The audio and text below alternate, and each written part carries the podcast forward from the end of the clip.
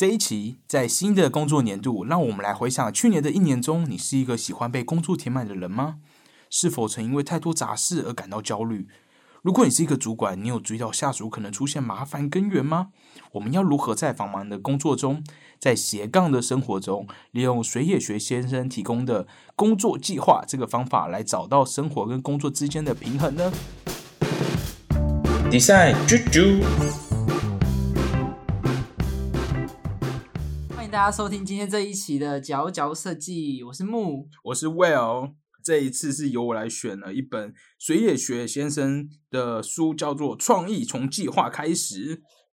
好，木你对水野学知道多少？这个日本设计师，我最早认识到这个日本设计师水野学是在好像是在我大一还大二有一次在外面听一个台湾平面设计师严伯俊讲座分享，然后就其中有提到水野学。我那时候还不知道，然后所以只是先 note 起来，然后后来知道说，哦，是一位日本算蛮有知名的，哎，算是平面和创意的设计师。他在学生时期是做平面的，然后现在是算是创意指导的这种角色。对对对。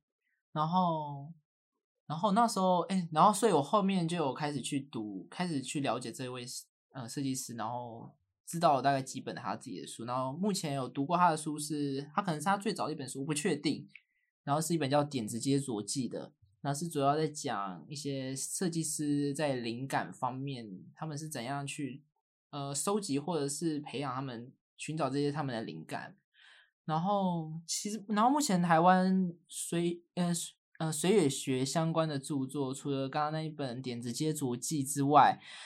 我记得呃还有一本是讲品味的，品味从美学开始。我记得书名是这样子。然后目前应该是最新的是这本二零一八年出的。创意从计划开始了。是的，因为水野学他大家最称赞或大家觉得他最棒的地方，就是他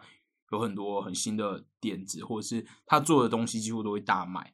所以大家很常 focus 在他的身上是比较关于灵感啊，或是如何培养好的品味。所以没错，这本书我觉得是跟其他本最不同的。他这本他算呃，这本很理性，他就在讨论他如何去安排他的工作，或是里面有什么小配博，让他可以同时负责很多案子，但是又让每个都可以循序渐进、很安全的把它做到完，不会有任何的差错。对，所以我觉得这本书很适合现在。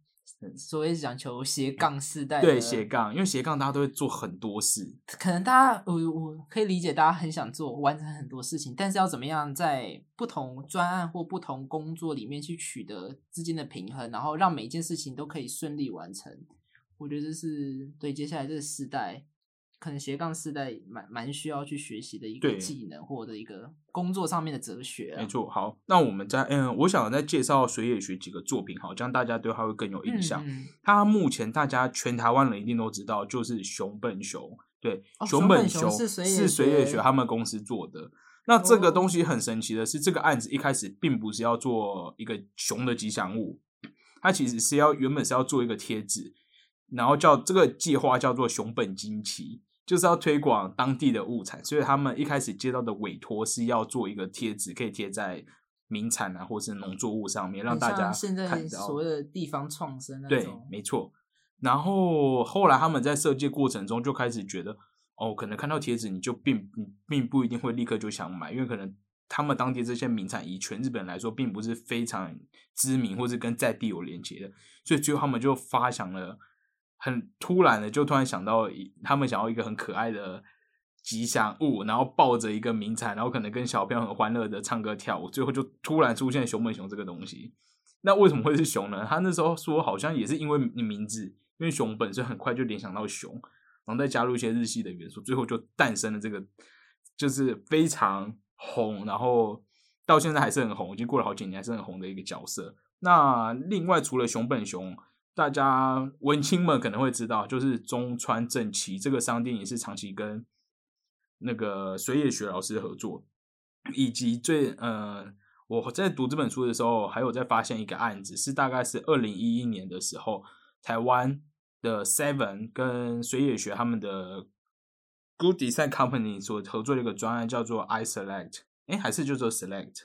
Seven Select，Seven Select，对，没错，他们出了一系列的包装，然后很极简啊，上面都是用文字。记得就他们一系列的包装非常极简，和有统一性。对，那好像是 Seven 突然就感觉比较有高质感的一次。就好像哎、诶突然好有设计过他们，就他们自有品牌的饮料，对对对，他们的自有设计过品牌，没错。所以这就是，所以大家其实已经接触到很多，多多少少都接触到很多水野学先生的一些作品这样子。所以那这本水野学先生的创意哦，他有提到他不喜欢别人叫他老师，好像他有提到可是你刚刚已经讲过啊，所以我就尽量讲先生，因为他好像，因为他觉得他不喜欢那种上下阶层的关系。哎、可是很神奇，可是日本人不是很讲求？我觉得他这个，可是他里面，的，对啊，我想想看，这还蛮值得思考。不过我觉得他里面讲的东西非常日系耶。好，那我直接来讲，对，好啊所以什么是水野学先生所提出的工作计划呢？Dandori，OK，、它的定义就是透过工作计划，让例行的例行要做的事情公式化，才能在预先打好的基础上提升工作产出的层次。好，还在讲什么呢？就是他这边讲到，其实是很多设计师或者很多人想当设计师的工作，或者是如果你是 PM，你可能会不管是做设计啦，如果做媒体或做其他行销，甚至是业务，你都会经常遇到新的客户、新的专案都不一样。但他觉得大家要归纳出一套自己的做法，因为你如果每次接触到一件事情都有个固定的做法，你等于是可以再从这个固定的做法基础上，再往上做更多。等于是你有，你不用花很多时时间分心在这些例行公事上，或是去想到底要做哪些东西。你如果先解决这些，你就可以有更多的时间，留下更多空白，让如何让这个案子就提升到更好的层次。对我觉得，如果你是一个出来工作或在业界待很久的人，多少都已经有在做这件事啦。例如，你可能会有打好的表单，你会有自己习惯的工作方式，就是他这边有强提到的，会利用把一些琐碎的事情公式化，然后你就可以在这个基础再做更多的发展，这样子。你说不用花太多心力在准备那些，就像是你可能一接到案子，你就知道好你要联络哪些厂商，然后这中间会发生什么事情，所以这些就不会是你要花很多时间去想的，你就会很基本的把它做完。这感觉很吃经验呢、就是嗯对，我觉得这虽然就是要就是吃经验呢，或是当然就是要等于说我们这些经验不能让它是白白过去，而是要从我们这些可能前期这些哦工作经验错去开始要去学习，要去有个自己的意识，是说我要怎么样去定定我自己的工作是公式和逻辑和或方式。或是如果是新人在接触到新的案子，我觉得不用急着下手，一定要先立刻回想之前做过的事情，或者去找相关的之前的前辈之类的，对可以或在某些方面比较有经验的人，看他们怎么样去，或他们那时候的经验是怎么样子，然后开始比较系统性或有公式化的去执行接下来要走的案子，就所以不比较可以让他让最后案子成功的几率也会比较增大。好。那我们刚才讲的第一个是工作计划，就是这本书的第一章，对，最主要讲的东西。然后他还讲很多细项，但我觉得我可以先带过整本书的大概内容。他觉得，呃，水野学他所提出来的这个工作计划，它主要分成了四个，我觉得是四个章节。当然还有最后一个，为什么我最后一个算是比较独立的？OK，他一开始他的工作计划是从决定目的地开始，这跟很多设计师做的方式一样，就是你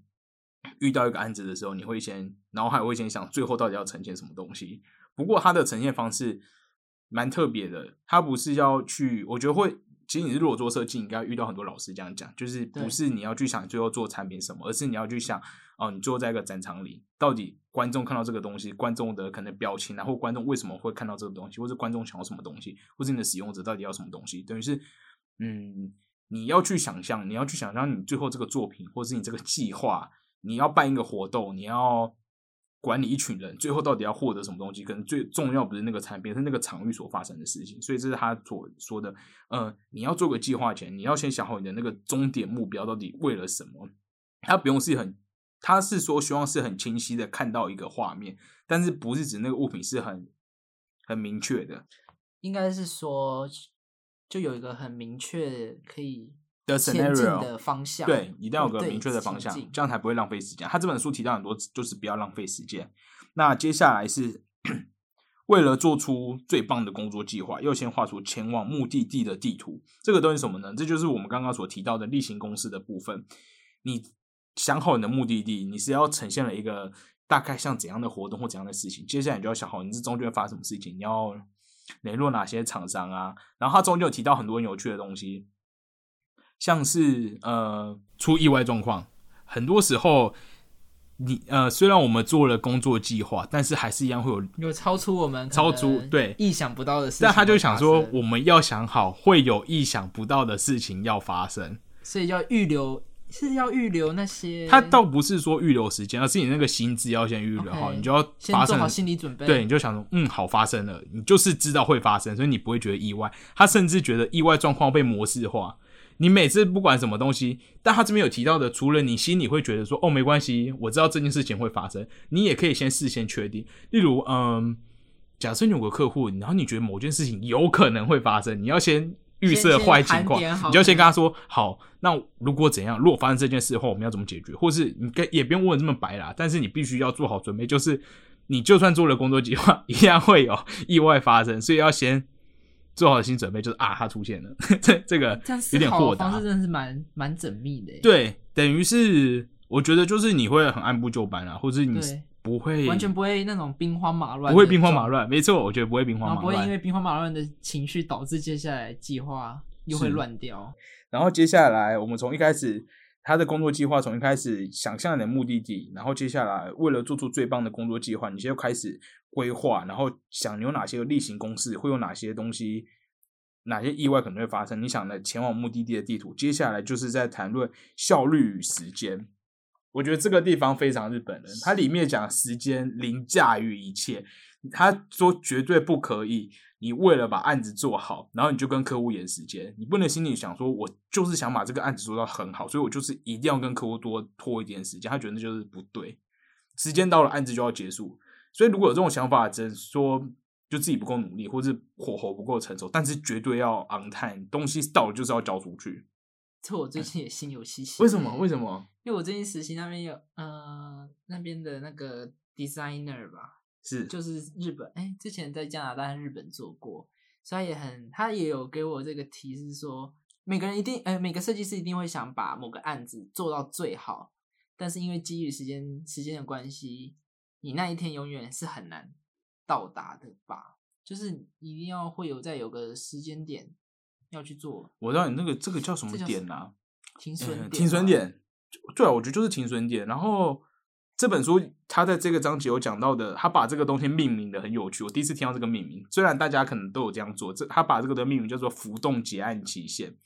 什么是浮动结案期限？其实就像停损点，或是你跟客户约好礼拜五要结案，但你可能礼拜三就把这人做完。为什么要这样做呢？第一个是你可能做完之后传给客户，发现有文字或是有什么细节内容打错，所以你要再做修改。那另外有可能是，如果你接触的是大客户，你把档案先传给一个接口的人，那个人要再上层给他的上司，他上司有什么意见呢，要再回报回来，所以之间的那个人事跟沟通可能没有这么及时，会导致于你可能原本想礼拜五给他就结案就确定好，然后可能下礼拜就执行，那其实没有，所以你一定要先预留这个时间，一定要把你的提案时间往前拉。呃，结案时间往前拉，做一个叫做浮动结案期限的一个东西，我觉得这个蛮有趣的。然后这边我想插一个，它里面提到一个很有趣的东西，叫做麻烦根源。麻烦根源是麻烦根源它的麻烦根源有点是上司要预先想到这件事。麻烦根源就是指像是上司要先想到一些上司要事对，因为上司要统筹大家的工作进度啊。然后呢，麻烦根源就是我想想看要怎么形容。例如，Blue Monday，礼拜一就是会工作进度比较慢，就是早上就突然不想工作，或是礼拜五你就急着要下班了，你就觉得这些事情，嗯，下礼拜再做好了。亦又或者是有时候嗯，呃，公司职员可能会突然失恋、低潮、情绪低落、生理痛、生病，这些就是叫就是被随理学称为拖麻烦根累工作源。进度，没错，所以不能觉得不能觉得每个员工都是机器人，他们永远 就在准时工作，会有这些小危险发生。我其实我觉得对我来说这蛮有趣的，因为我以为日本人会觉得每个员工就是要很自私的完成工作，他不会去考虑这件事。我会觉得欧美人可能会比较考虑这件事情，结果他有注意到这件事。我觉得注意这件事情有帮助他们把工作更自私化、欸，就是更自私化是什么意思说哦，我好像懂你的意思哎，就是因为我他连这点都考虑我连这点都考量进去了，所以我等于我可以更 handle 住整个工作或计划在执行的进度。所以他不会像是，因为我印象中，我现在在国外工作的人，可能他要在家工作或是请假，然后或者以我们公司来讲啦，我们老板可能觉得好没关系，那就延几天再看。可是日本就不允许，他已经先预想这种状况。对对对，所以他等于这蛮说可神奇的能交件日期这些都盘点都思考过了，也预留这些可能会突发的一些麻麻烦。你说的麻烦根源对，麻烦根源。所以其实我觉得他们对于整个工作进度好像的那个掌握权，我觉得他好像连精神层面都掌握到了，对连这种会突然不想工作或是情绪低落都有有考量到你。这蛮神奇的。好，我我我实在不确定实际要如何运作，但大家可以有这个这个想法在心里，可能对还蛮神奇蛮神奇的。OK。以上就是这一期教教设计的内容。我们从水野学先生的这本书《创意从计划开始》了解到，一个好的创意必须要有一个缜密的工作计划。那完整的书籍内容，我们下期继续来说。